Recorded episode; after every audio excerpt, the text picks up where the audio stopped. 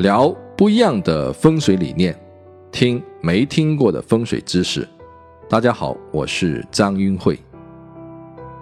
风水是一门研究人与自然和谐相处的学问，风水与宗教无关，因此风水学中也没有超自然的鬼神现象。那么，为什么我们今天又来讲神像的安放呢？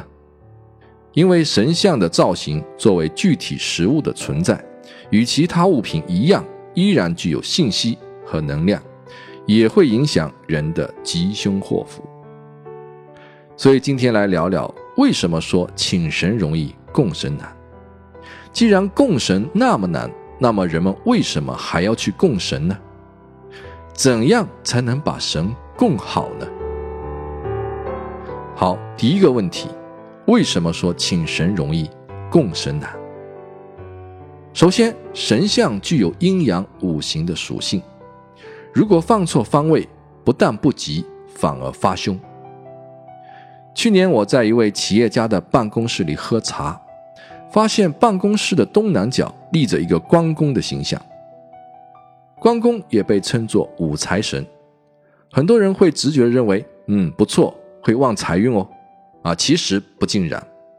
财神是天上的神明，《易经》里以乾卦表示五行属金，而东南方巽卦五行属木，财神金来克方位的木，怎么能好呢？巽卦被克，表示名声名气受到负面影响，也会破财。所以我推断，这位企业家在二零一二年到二零一三年之间。一定发生过让他名誉受损的事情，可能会有来自于公检法的压力。简单的说，就是有官非。据他自己回忆，的确在二零一二年，因为供应商的材料渠道有问题，被海关查处，受到了连累，被罚了四五百万。但案件还没有最终裁决，有可能会被追究刑事责任。这就是神像安放不当带来的问题。其次呢，神像具有人的体貌特征，可以与具体的人产生类比。有一户人家结婚多年，却一直没有生育，一看才知道他们家的西南方有四个神像。我便推断她怀过四个小孩，但都没有留住，并且有四个医生帮她治疗和调理，但是依然无法解决问题。真实的情况与我说的一样。后来把这四个神像请到了庙里，十四个月后顺利的生下了一名健康的孩子。各位应该能够猜得出我推断的原因。第二个问题，既然神像那么难安放，我们为什么还要去供神像呢？神像可以平衡和加强空间的能量。神像五行属金。一般情况下，神像只能安放在房间的西方、西北方还有北方，这样既可以弥补这些方位因为缺角等问题所缺失的能量，也能够起到催旺财运、加强贵人运的效果。这是第一个吸引人的地方。第二个有意思的地方是，神像可以代替主人去纳气，这是其他风水物品所不具备的。独一无二的功能，比如说，一股旺气从大门进入酒店的大堂，旺气聚集的位置呢，却又没有办法设计成收银台来收气。当然，老板自己也不可能说直接坐在那个地方去纳气。为了不浪费好的能量，于是酒店就请来了一尊神像，放在聚气点来代替主人，间接的接受旺气。神像之所以能够代替主人自己，除了他的人体形象以外，还有一个原因就是佛像、财神都是天上的神明，按照八卦的类象都属于乾卦，而一个家庭的男主人、一个企业的老板、一个单位的领导，在类象上也是属于乾卦，信息频率上就容易产生某种共振。由此可知。风水上所用的神像能量，并非宗教意义上的神秘力量，神像只是我们自己的替身。因此，真正帮你的不是神，而是你自己。最后一个问题是，怎样安放神像才符合风水之理？首先要知道神像应该安放在什么房间里。神像所对应的财富和贵人都是人生的外部因素。客厅主外，所以客厅比较适合安放神像。卧室是不能够放神像的。有户人家在自己的卧室里放了一个送子观音，结果女主人意外的怀孕，然后手术失败，失去了生育的能力。神像还要避免接近卫生间和厨房，因为这两个空间，一个五行是水，一个五行是火，都会克制神像的金五行。有的朋友说，我家客厅不适合放神像。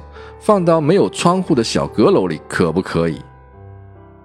当然不可以，因为神像是代替自己纳气的，所以有明神不入暗室的说法。神像放在没有窗户、黑漆漆的房子里，那自然就纳不到气，不但不能起到好的作用，还会起到坏的作用。杭州西湖的孤山上面有一家会所。他们把一个神像安在了房子正中央的一个小房间里，这个房间没有窗户，只有一扇小门，因此这个神像平时就在漆黑中度日。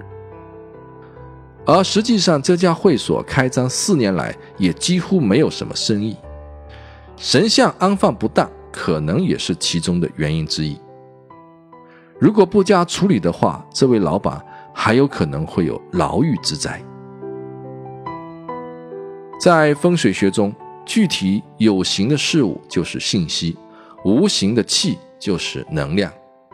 只有能量和信息相互结合，才会产生最终的效应。所以，有些神像上面造个玻璃罩子，其实也是影响纳气的。近几十年的科学研究认为，宇宙的本源可能是全息信息，而信息的传递需要消耗能量。零能量传递信息是不可能的。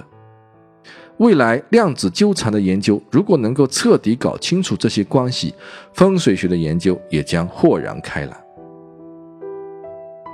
至于如何才能够让神像纳到更好的气，十分钟学会三元纳气法那期节目已经讲得比较清楚。在满足以上条件的基础上。神像的背后还要有靠山，前方要有明堂，左右要有龙虎沙环抱。判断好坏的方法很简单，把你自己放到神像的位置去感觉一下。如果对面是一个卫生间，阵阵香气飘来，你自己都觉得不舒服，那么神像的位置就还需要改善。神像的造型一般有立、坐、卧三种姿态。选择坐像为好，坐像比较安稳，一般人都是坐着赚钱，对吧？用立像呢就相对辛苦。那有些人说我直接就选用卧像，不就更轻松吗？躺着都把钱给赚了。啊，其实用卧像呢会让人变得懒惰，整天想着睡觉，不愿干活，反而不好。最后提醒一点，物以稀为贵。一个房间里不可以同时出现多个神像，多而杂反而变得没有价值，五行偏枯成了四余煞。你想，一个团队只有一个老大，对不对？如果一个团队有好几个老大，那么下面就乱套了，反而不知道听谁的了。关于神像的细节还有很多，今天先分享到这里。如果各位想要了解更多的相关信息，可以关注我的微信平台“易会堂”，易是易经的易，会是智慧的会，堂是堂堂正正的堂。关注头像最帅的那个，你就可以得到更多的相关信息了。我们下周四再见。